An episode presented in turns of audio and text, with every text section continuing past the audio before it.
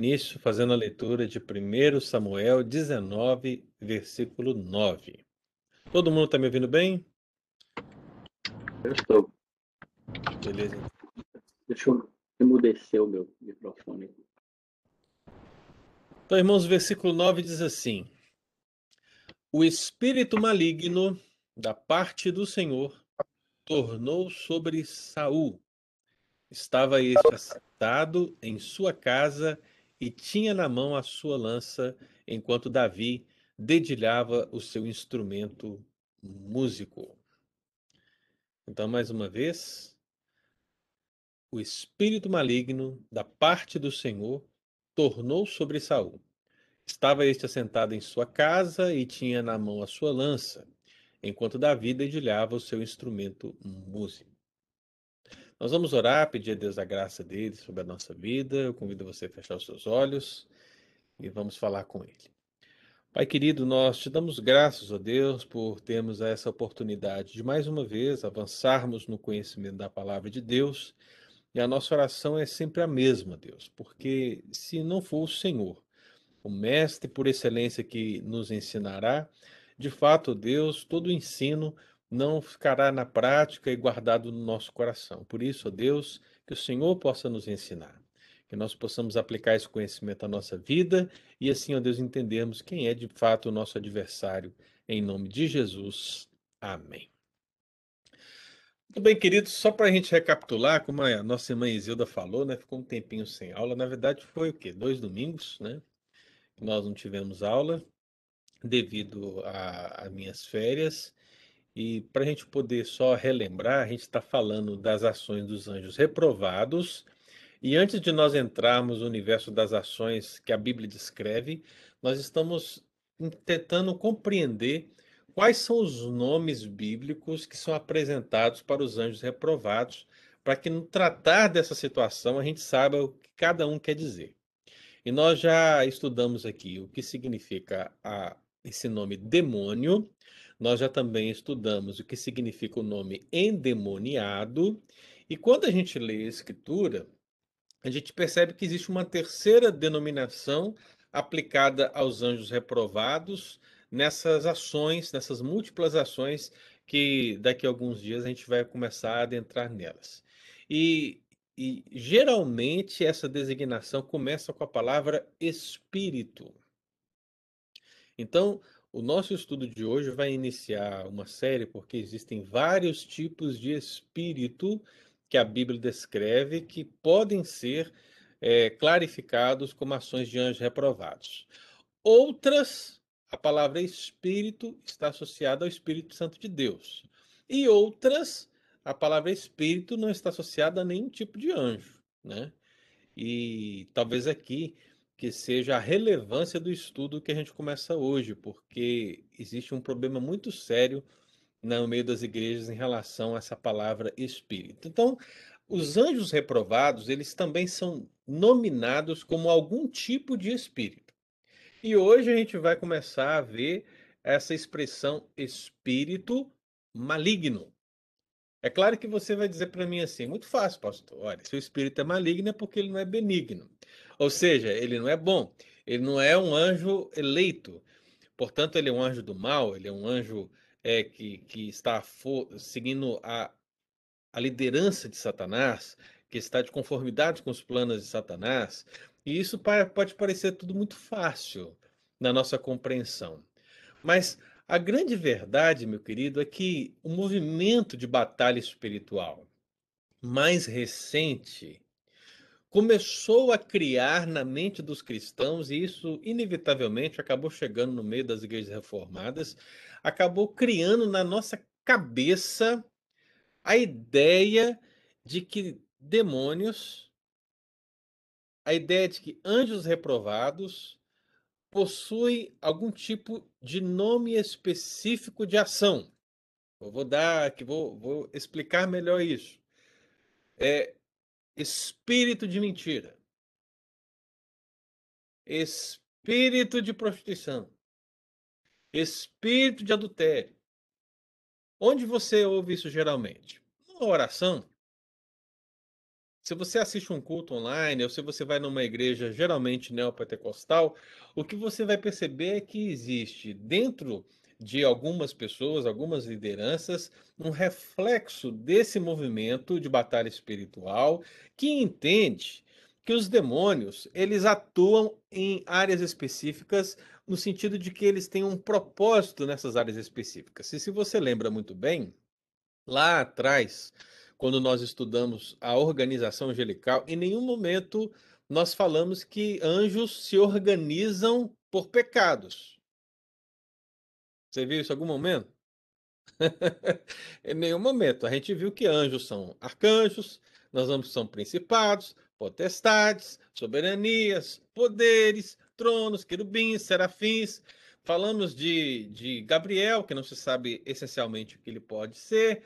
Ah, falamos dos quatro seres viventes, mas em nenhum momento falamos que anjos se organizam por pecados, no caso dos anjos reprovados. E também não falamos que anjos eleitos se qualificam por ações bondosas. Não existe, preste bastante atenção nisso, meu irmão. Não existe amparo bíblico para sustentar que existe um demônio específico da avareza. Ainda que o demônio possa se utilizar da avareza para destruir alguém. A grande questão é que todo o mal, ou todos os pecados, ou todas as situações que vão em oposição à verdade de Deus, podem ser usadas pelo diabo para a destruição de uma pessoa. Mas isso não quer dizer que aquele demônio é aquele pecado. E o que acontece, via de regra, é que no momento que você diz que a pessoa, ela, vamos supor, o adúltero, se você diz que aquele adúltero ele está possuído de um espírito de adultério, você está dizendo que essa pessoa não é responsável pelo seu pecado, mas o responsável pelo seu pecado é o espírito que nela está. Então, para que essa pessoa possa então receber a salvação da parte de Deus, o que nós precisamos fazer é expulsar o demônio. Porque se nós expulsarmos o demônio, o adultério vai sair. Meu irmão, não é verdade isso. isso não é um conceito bíblico. Então, o movimento de batalha espiritual acabou trazendo essa, essa realidade, e isso é muito comum, inclusive em igrejas presbiterianas, irmãos. Né? A gente vai ouvir muitas vezes orações que têm aí um, uma, uma raiz, ou que tem um resquício dessa, desse movimento de batalha espiritual. E é claro, veja bem, demônio pode se utilizar de qualquer ação pecaminosa, de qualquer fragilidade humana para destruir alguém.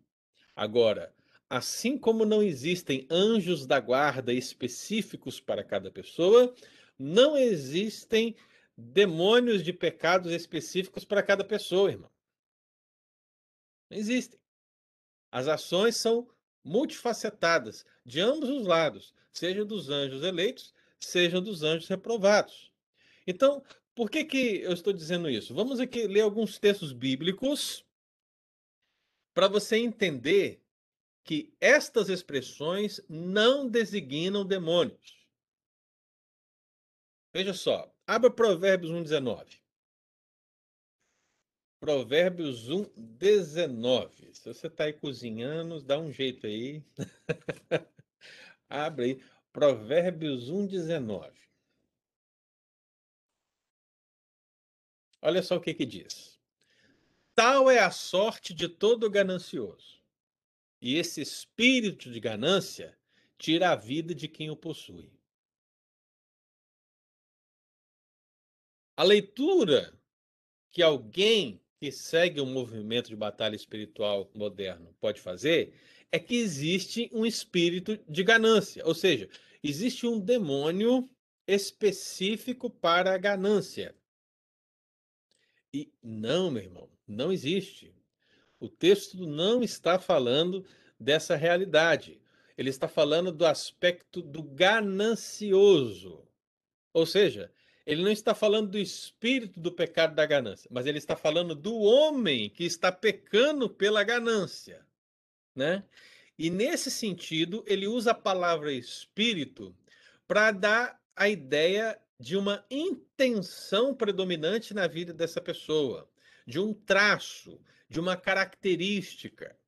A expressão espírito, ela é utilizada para o Espírito Santo, ela é utilizada para a parte material do ser humano, ela é utilizada para demônios, mas ela também é utilizada como uma representação dessa ideia predominante numa pessoa ou numa situação. Então é bem possível, por exemplo, que se você conhecer uma pessoa, vamos imaginar, é, Pensa assim, por exemplo, naquelas corridas de Fórmula 1 de antigamente, né? Quem assistia a corrida de Fórmula 1 antigamente, por exemplo, Ayrton Senna, gostava demais porque o Ayrton Senna era um excelente piloto. Aí se agora você assiste a, a Fórmula 1, de repente aparece alguém que você começa a perceber que ele é muito parecido né? Com a Ayrton Senna, que ele tem traços semelhantes ao Ayrton Senna. Aí o que você fala? Olha, aquele piloto ele está dirigindo no espírito de Ayrton Senna. Não quer dizer que o espírito, a parte material do Ayrton Senna, baixou no sujeito e ele está pilotando. Quer dizer que há uma semelhança entre as duas coisas. Então a expressão é usada nesse sentido. Então isso também acontece na Bíblia, irmão. E aqui você percebe justamente em Provérbios que está se falando do ganancioso. O ganancioso, ele tem o espírito de ganância, ou seja, o pecado do homem que ama o dinheiro, né? Ele é representado nessa expressão espírito de ganância. E isso não é um demônio. Então veja como a leitura da palavra de Deus pode equivocadamente trazer prejuízo ao entendimento dessa batalha espiritual. Um outro texto, esse até é melhor, né? Oséias capítulo 5. Abra sua Bíblia aí no profeta Oséias, capítulo 5. E a gente vai ler aqui o versículo 4. Oséias 5, versículo 4 diz assim: Porque, aliás, o seu proceder não lhes permite voltar para o seu Deus porque um espírito de prostituição está no meio deles e não conhece ao Senhor. Olha só, hein? Alguém que segue o movimento de batalha espiritual mais moderno vai poder dizer o quê? Que a nação de Israel, Efraim, porque o texto está falando de Efraim e está falando de Israel. Então, nessa conjuntura, as pessoas que estão englobadas dentro desse, desses dois nomes, elas não podem se voltar para o seu Deus, né? E a ideia aqui de voltar, né, é arrepender, ou seja, elas não podem arrepender porque existe um espírito de prostituição no meio deles. A leitura que se faz então é: existe um demônio que está específico, né? Um demônio específico de prostituição que está impedindo que as pessoas se arrependam e voltem para o Senhor. E meu irmão, mais uma vez, o que temos aqui é uma expressão idiomática. Espírito de prostituição não é um demônio. Não é um demônio.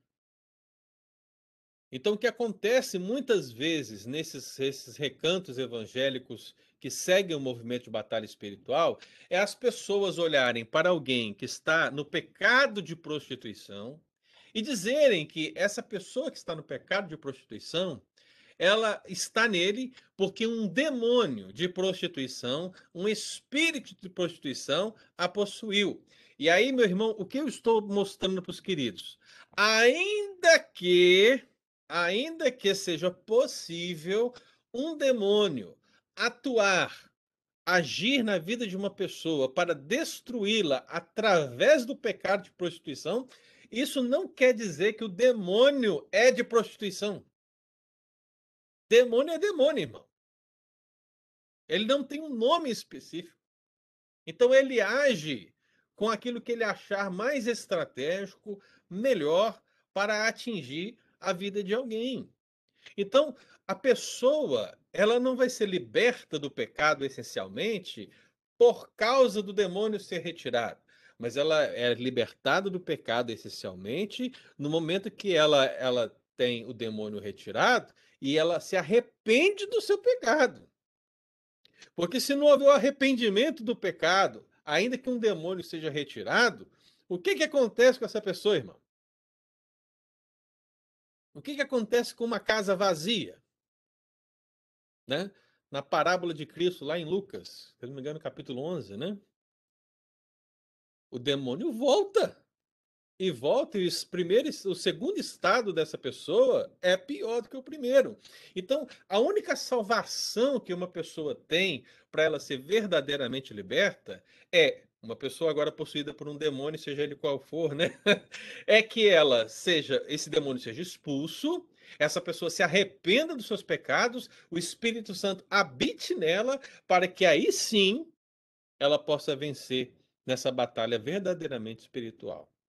Então, veja, irmão, o texto de Oséias está num contexto que fala da contaminação da nação. E essa contaminação, essa prostituição que está lá, não é a prostituição sexual, que alguns gostam de sempre enfatizar no movimento de batalha espiritual. Mas a prostituição que está lá é a idolatria da nação em relação ao Senhor. Deus trata a idolatria como pecado de prostituição, principalmente nesse contexto de Oséias. Né? Então, para Deus, a nação ir após um outro, um outro Deus, uma outra divindade, é uma prostituição, porque Deus está, entre aspas, casado com o seu povo. Então, quando, quando o seu povo resolve procurar um outro Deus, é prostituição.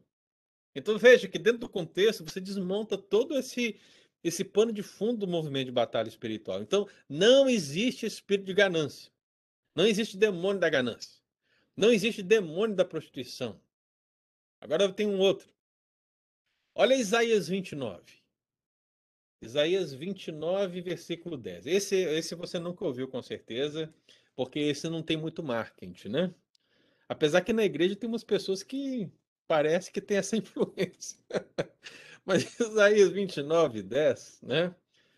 Isaías 29, 10 diz assim: Porque o Senhor derramou sobre vós o espírito de profundo sono. Por isso que eu falei que na igreja parece que tem um pessoal que está aí, que o, o sono vem quando está na igreja, né? E fechou os vossos olhos, que são os profetas. Veja como a linguagem profética era é repleta de símbolos, né? fechou os vossos olhos. Aí você pensa assim: quem são os nossos olhos? O, o, o meu próprio o meu próprio sentido da visão? Não, os profetas. Então, quem mostra o caminho, os olhos, são os profetas. E vendou a vossa cabeça, que são os videntes. Então, perceba que no contexto de Isaías 29, versículo 10, Deus não está falando que ele enviou um demônio de profundo sono. Não existe um demônio de profundo sono. É óbvio que essa expressão aqui não significa um ser espiritual chamado profundo sono. Alguém que numa oração você tem que falar assim: nós rejeitamos, nós expulsamos o demônio, o espírito de profundo sono do meio do povo. Não existe isso, irmão. O que o texto está mostrando é a ideia da insensatez espiritual da nação. Eles não são sensíveis à voz de Deus. Eles não são sensíveis às, vo às vozes proféticas. Então Deus utiliza da palavra espírito para referendar a ideia do todo, o traço, a característica. E você vê que isso é muito muito verdade, porque o apóstolo Paulo vai citar esse texto lá em Romanos. O apóstolo Paulo vai citar esse texto lá em Romanos, versículo, versículo 8 do capítulo 11, e lá ele vai traduzir, obviamente, do hebraico para o grego, ele vai trazer a ideia de espírito de entorpecimento. Então, o texto paralelo de Isaías 29:10 é o texto de Romanos 11:8. Então, essa ideia de entorpecimento é a ideia de endurecimento, que é a mesma ideia de insensatez espiritual que está em Isaías. Então, tanto Isaías como Paulo entendem a palavra espírito como essa ideia predominante, a intenção predominante que estava sobre a nação, essa característica de insensatez espiritual. Não se trata de um demônio específico, irmão. Então, eu lembro que o apóstolo Paulo, também em Romanos 8, né, ele fala lá no versículo 15, que nós não recebemos o espírito de escravidão, mas nós recebemos o espírito de adoção, baseados na qual nós clamamos Abba Pai. Então, veja só. Não existe um espírito de adoção como quarta pessoa da Trindade, irmão. Entendeu? Não existe isso. A Trindade é o Pai, o Filho e o Espírito Santo, ok?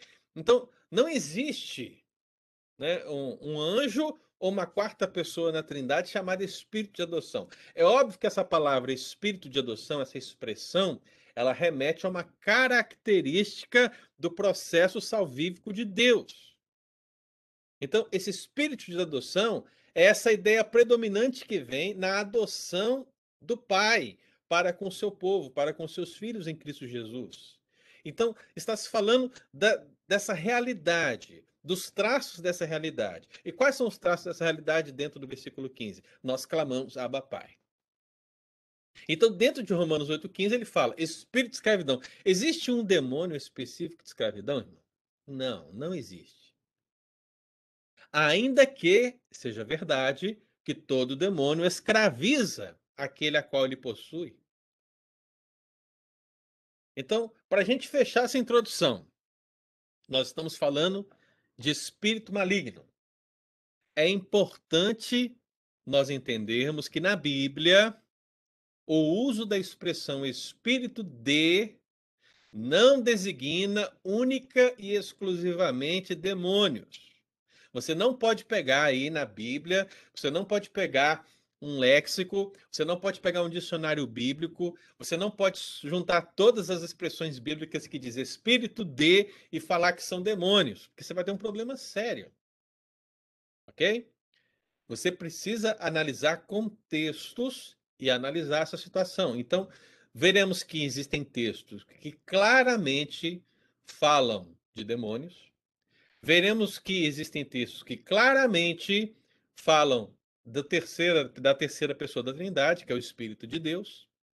E você vai ter expressões que não há como você afirmar que é nenhum nem outro, e outras que vão referendar essa ideia da intenção predominante, ou seja, a característica de uma determinada situação, que é o caso que eu estou apontando para os irmãos aqui. Espírito de ganância não é demônio, é uma referência ao ganancioso.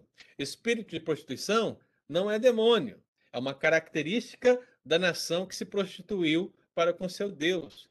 Espírito de profundo sono não é demônio, é uma característica da insensatez do povo de Israel.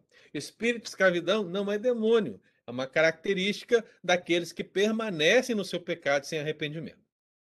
Amém, irmão? Então, isso aí é o, é o início. Né? e aí você vê, nós lemos aqui o texto do primeiro livro de Samuel, capítulo 19, versículo 9, e aí que a gente entra no nosso texto. Porque, obviamente, espírito maligno, ao meu ver, é uma dessas nítidas passagens que se referem a anjos reprovados. Então, a meu ver, quando a Bíblia diz espírito maligno, ela está descrevendo a ação de um anjo reprovado. Isso é unânime, pastor? Não, não é unânime. É, temos muitos estudiosos que vão dizer que esse espírito maligno podia ser outra coisa. E aí eles vão, vão variar entre possessão demoníaca, opressão demoníaca e doença mental. Eu juntaria as três coisas.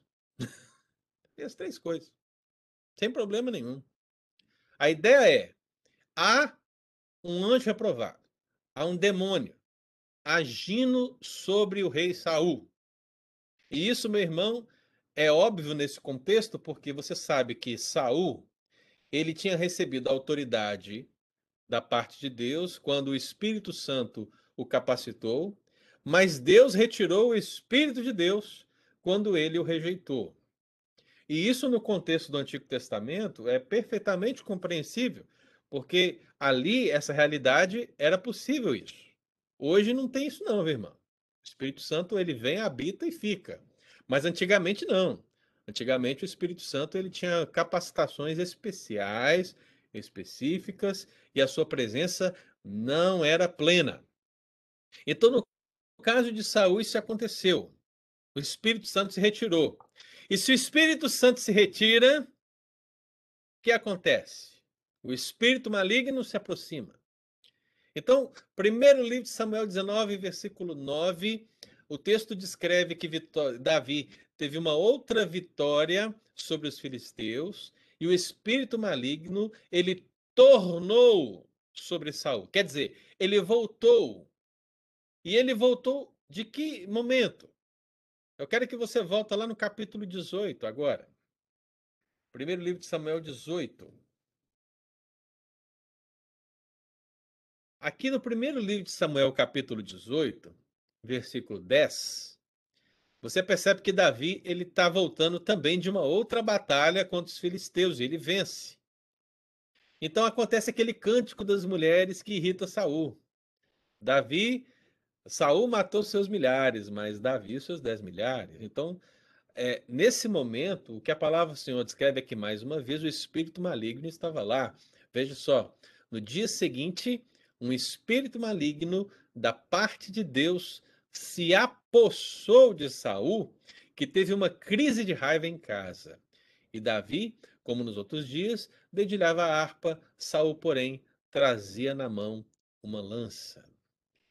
Então percebe, eu estou voltando, olha só, pensando no exemplo de Saul, que é o exemplo do Antigo Testamento que temos para espírito maligno, você percebe que o espírito maligno tornou para ele nessa terceira vitória de Davi sobre os filisteus. No capítulo 18, o espírito ele se apossa de Saul, e agora a gente chega no início da história, que está no primeiro livro de Samuel, capítulo 16.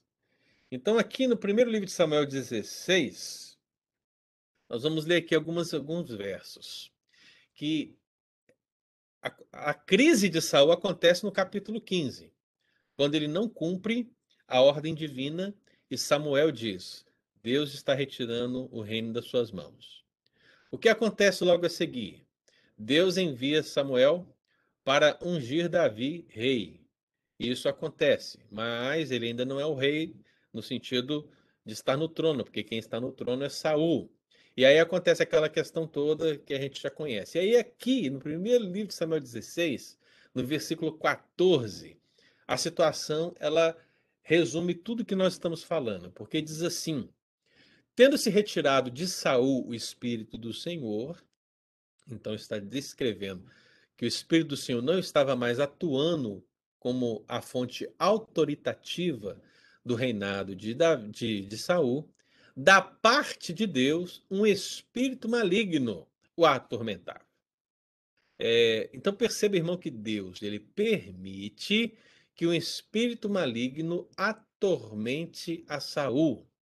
O texto diz aqui no versículo 15: Então os servos de Saul lhe disseram: Eis que agora um espírito maligno, enviado de Deus, te atormenta. Manda, pois, Senhor nosso, que teus servos que estão em tua presença Busque um homem que saiba tocar harpa.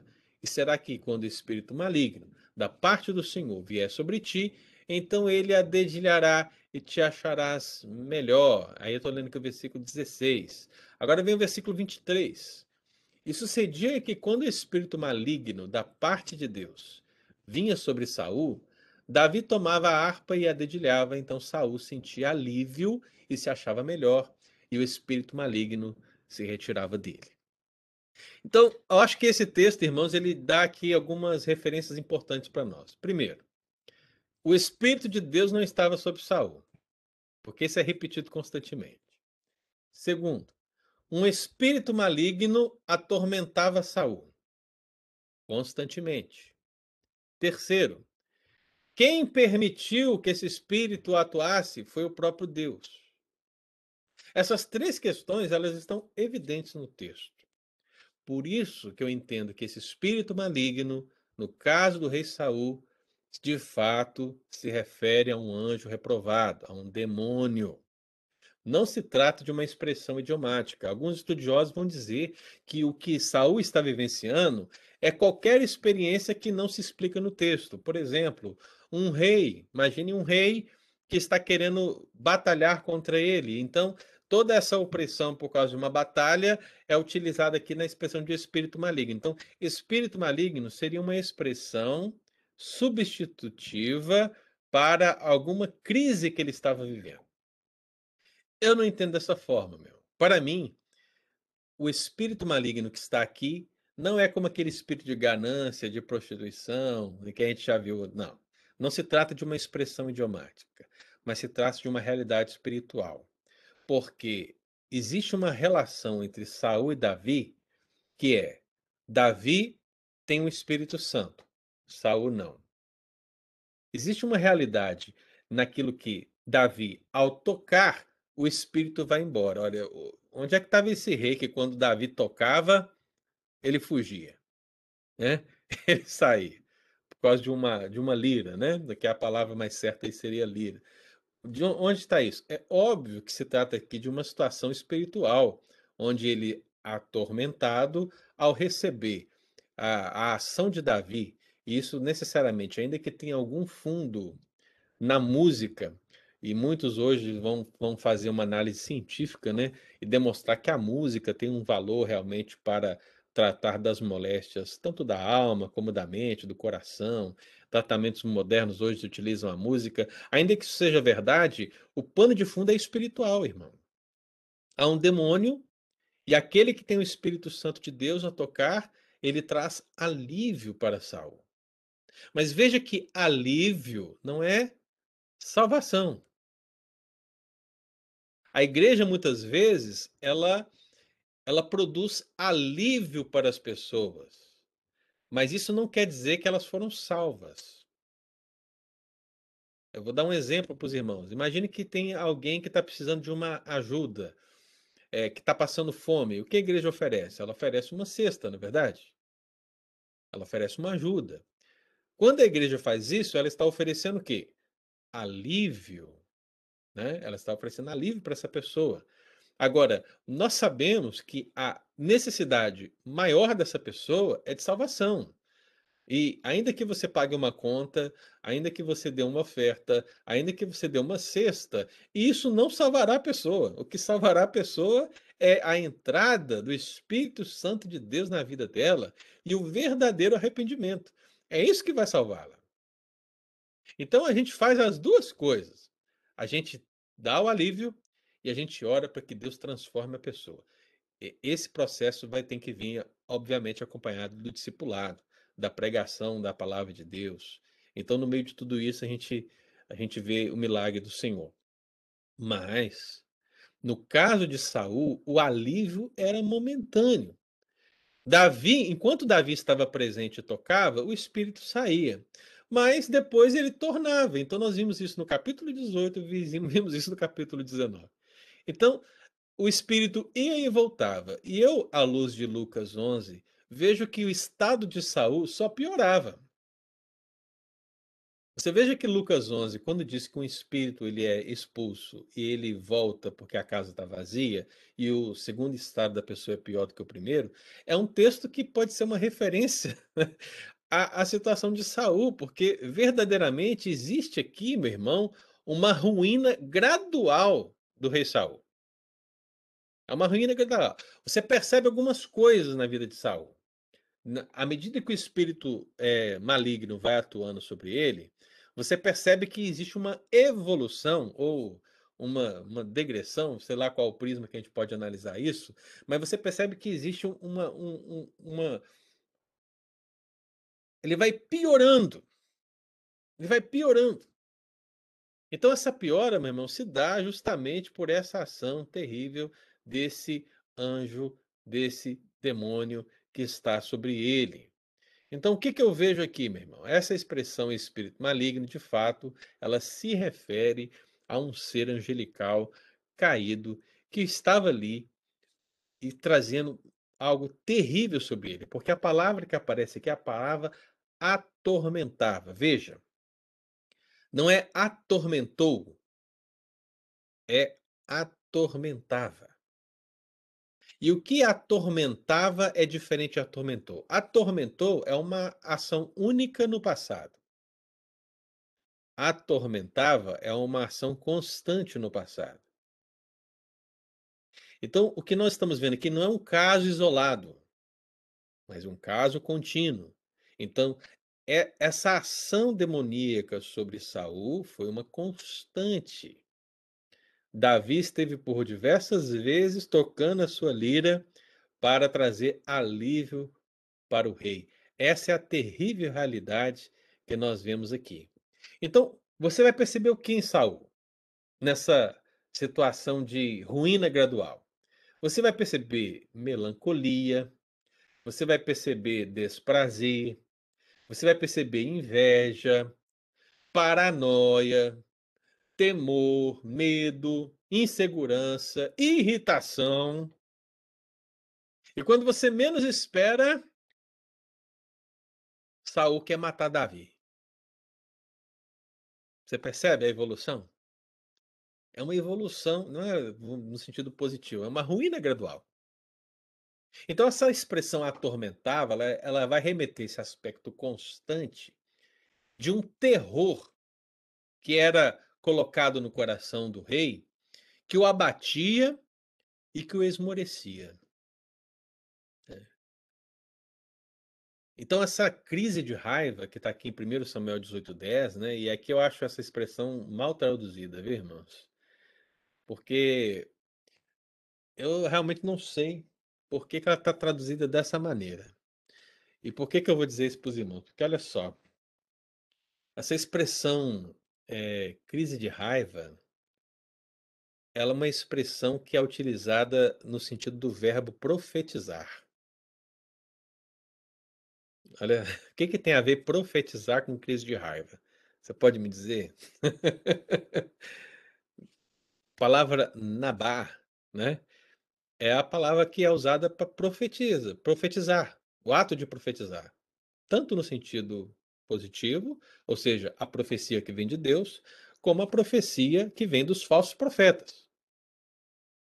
E é claro, como nós estamos dentro desse contexto de um demônio agindo na vida do rei Saul, é óbvio que a gente tem que levar essa profecia para o lado negativo. Então, o que, que eu entendo que é essa expressão crise de raiva que está aí na Bíblia. Eu não sei como é que está em inglês, eu, como é que está em inglês aí? Está traduzido como crise de raiva, algo parecido, ou tem outra coisa?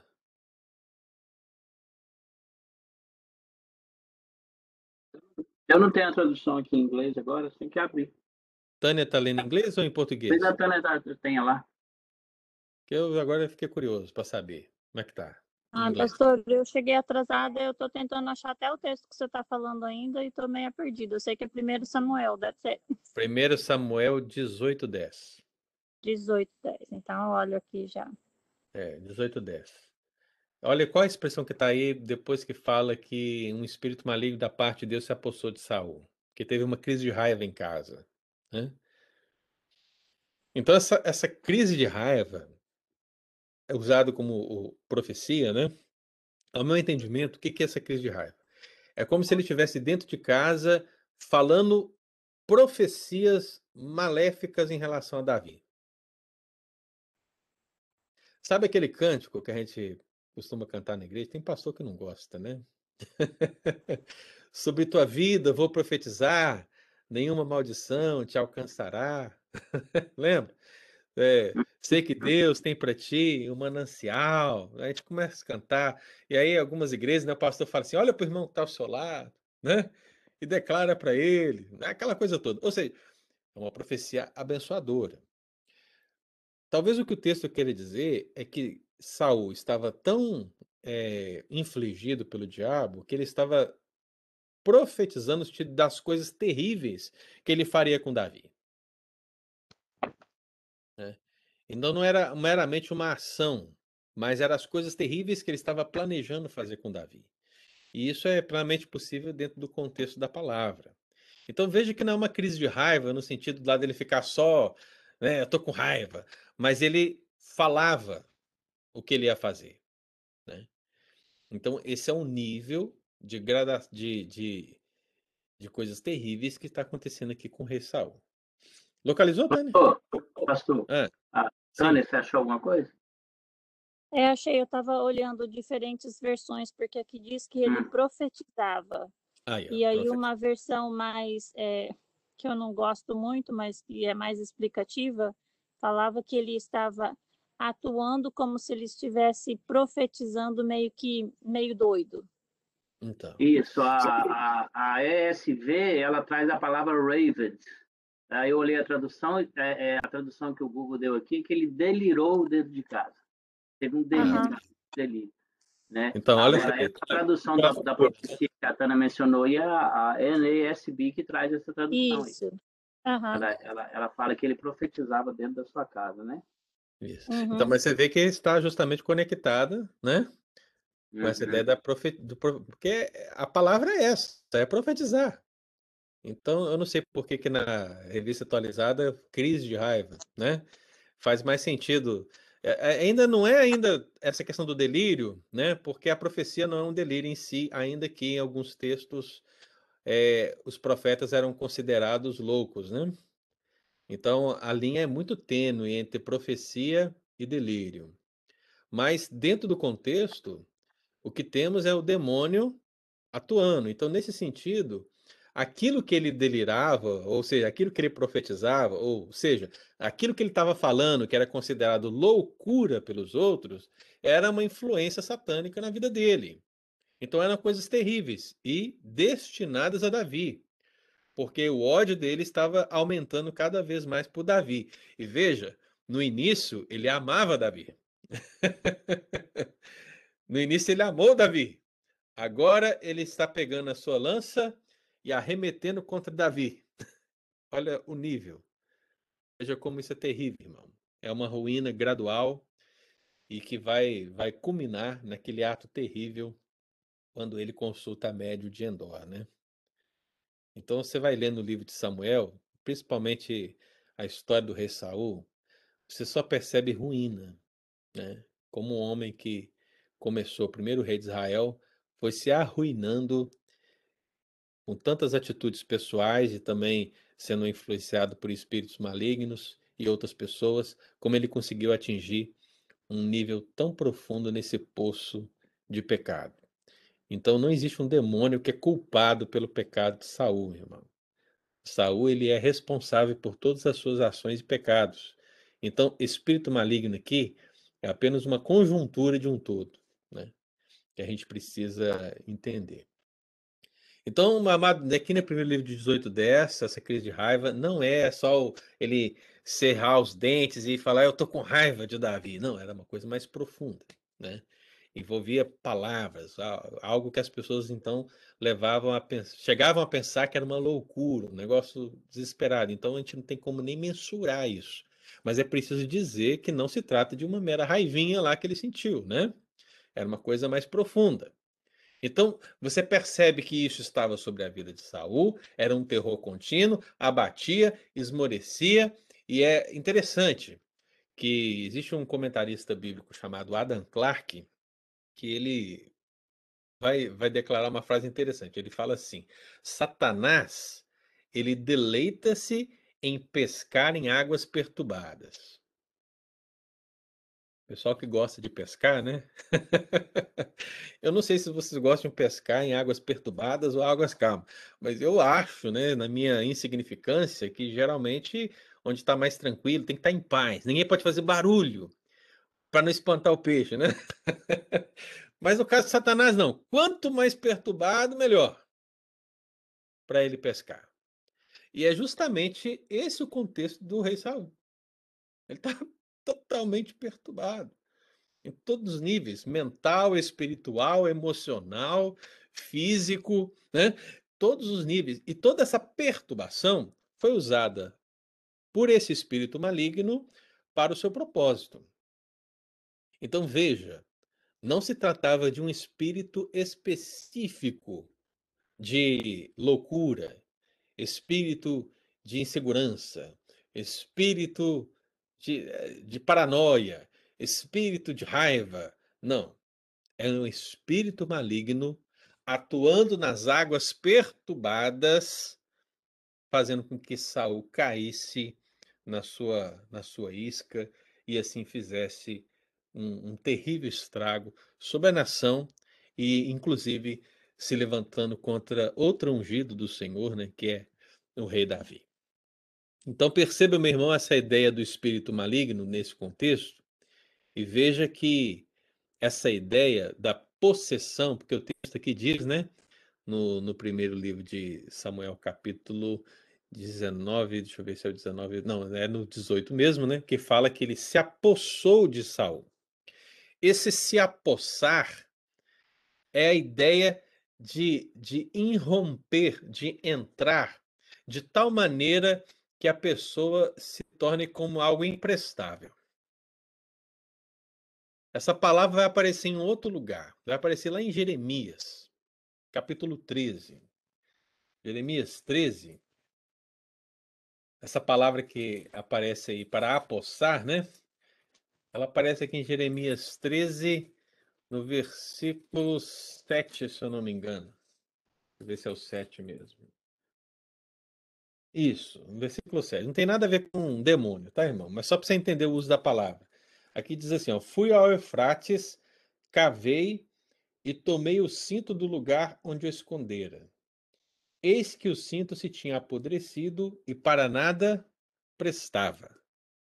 Então, essa expressão aí, para nada prestava, é o mesmo verbo utilizado aqui para se apossou de Saul. Então, assim, qual é a ideia geral? Assim como aquele cinto estava sendo deteriorado, porque estava lá naquela condição, e ele, ao momento que ele foi achado, não, não prestava, assim estava acontecendo com Saul. Esse apossar do espírito na vida dele estava trazendo uma destruição a tal ponto que para nada mais servia. Então veja o alcance. Veja como o espírito maligno está atuando na vida do rei. Então, meu irmão, esse é o início, né? Esse é o início. Aqueles que chegaram depois, né, que estão aí desde o princípio, o que eu falei para nós é, depois de estudarmos demônio e endemoniado, nós vimos que os anjos reprovados, eles são chamados por algum tipo de espírito. Então, o que isso quer dizer? Que toda vez que a palavra na Bíblia se utilizar as palavras espírito está se referendando um demônio? Não. É um engano. Nós citamos aqui alguns exemplos. Espírito de ganância não é demônio. Espírito de prostituição não é demônio. Espírito de profundo sono não é demônio. Espírito de escravidão não é demônio. São expressões que referendam uma característica, um traço, uma intenção predominante e nada mais. Em muitos outros textos, a expressão Espírito de vai ser uma alusão ao Espírito Santo de Deus. Em muitos outros, vai ser apenas um aspecto dessa característica no sentido positivo, como espírito de adoção, a qual nós clamamos Abba Pai. Espírito de adoção não é um ser espiritual, mas é uma característica daqueles que foram salvos. Então, dito isto, a gente refutou aquela ideia do movimento de batalha espiritual que diz que todo pecado na vida do homem é causado por um demônio específico que tem que ser descoberto. Então, se, por exemplo, a Nilma, ela chegar lá na igreja, né, e o pastor descobrir que a Nilma mentiu, não é que a Nilma é pecadora, viu, Nilma? não é que você seja pecador. A culpa não é sua, não. A culpa é do demônio da mentira que está sobre você. Então, o que, que nós temos que fazer? Nós temos que remover. Culpar alguém é fácil, né? É, justamente. Nós temos que remover o espírito da mentira. Porque se nós removermos o espírito da mentira, a Nilma não vai mentir mais. então é por isso, irmão, que existem os chamados cultos de libertação. Dentro do movimento de neopentecostal, o culto de libertação é para descobrir esses demônios e retirá-los. É, para mim, todo culto é de libertação, ok? O sentido é que toda vez que você prega a palavra de Deus e chama o pecador ao arrependimento, você está promovendo o processo de libertação dessa pessoa. Se ela vai ser liberta ou não, essa é uma ação do Espírito Santo de Deus. Mas todo culto é um culto de libertação. Então, a ideia de ter um culto específico de libertação é própria do movimento de batalha espiritual moderno. É outra coisa. Ok? Então, nós cremos e nós pedimos a libertação das pessoas. Nós queremos isso. Mas entenda, meu irmão, que nós não precisamos de um momento específico, em um lugar específico, com uma ação específica, sobre demônios específicos, para trazer a libertação. Não. Nós precisamos é pregar a palavra. Nós precisamos é orar. Nós precisamos é jejuar. Nós precisamos é expulsar o demônio para que a libertação aconteça. E isso pode acontecer no momento que você acorda até o momento que você vai dormir. Pode acontecer dentro da igreja, fora da igreja. Porque a adoração é um processo todo, irmão. E onde a igreja está, a liberdade. Onde o Espírito do Senhor está, a liberdade. Então, essa libertação, ela é uma verdade a ser vivenciada, experimentada por todos nós, mas não como diz o movimento de batalha espiritual. Então, a aula de hoje, irmão, ela demonstrou o início dessa expressão espírito maligno. Então, em todo o Antigo Testamento, você pega aí todo o Antigo Testamento, a expressão espírito maligno vai aparecer apenas aí no caso de Saul. E nós estudamos hoje o caso de Saul. No domingo que vem, a gente vai ver espírito maligno no Novo Testamento. Onde é que aparece? Por que aparece? Como aparece? O que significa? Então a gente vai ver na aula do próximo domingo. Amém, irmãos? Amém. Deu para caminhar? Deu para evoluir alguma coisa? Sem dúvida. Então, Muito obrigado, pastor. Não vamos dar nomes a demônios, irmão. Tá? Não vamos dar nome demônio. O único nome demônio que você pode falar é aquele que a Bíblia já descreve, né? Satanás, Beuzebu, filho de Belial, né? Esses nomes existem. Agora, nomes de pecado hum, não tem como basear. Ainda que demônios possam agir através de pecados, isso não quer dizer que eles são o pecado específico. Guarde isso no seu coração, isso é muito importante, irmão porque você precisa entender que o homem é totalmente responsável pelas suas ações diante de Deus. Independentemente da ação demoníaca, ele é responsável. Ele é que precisa se arrepender. Ele é que precisa reconhecer Jesus como o Senhor Salvador da sua vida. Só assim o diabo vai sair dele plenamente. Só assim a sua ação vai ser possível ser vencida. Só assim. Então, você, por exemplo, em Cristo Jesus, se você que está me ouvindo aí é salvo em Cristo Jesus, você pode ter certeza de uma coisa: o demônio ele pode até te oprimir, mas ele jamais poderá entrar dentro de você. Jamais ele poderá apossar da sua vida. Jamais ele vai te tornar algo imprestável. Jamais. Porque o Espírito Santo que habita em você é maior. Maior é aquele que está em nós do que aquele que está no mundo. Amém, queridos? Deus abençoe, né? E Amém. eu espero vocês aí no domingo que vem, se ninguém estiver viajando, né? Para a nossa próxima aula. Ô, Tânia, você fala por assim que está me devendo a presença dele, tá? Ele teve que é, atender um telefonema. Diga aí, Eudis. Você gravou a aula hoje, pastor? Gravei. Tá bom, obrigado. Tá? Vou postar lá hoje ou amanhã. Tá, muito obrigado, tá? Deus abençoe, Nilma, Zilda. Amém. Eu Amém. Até a noite. Mais tarde. Abraço a todos. Tchau. Amém. Ótimo domingo para todos.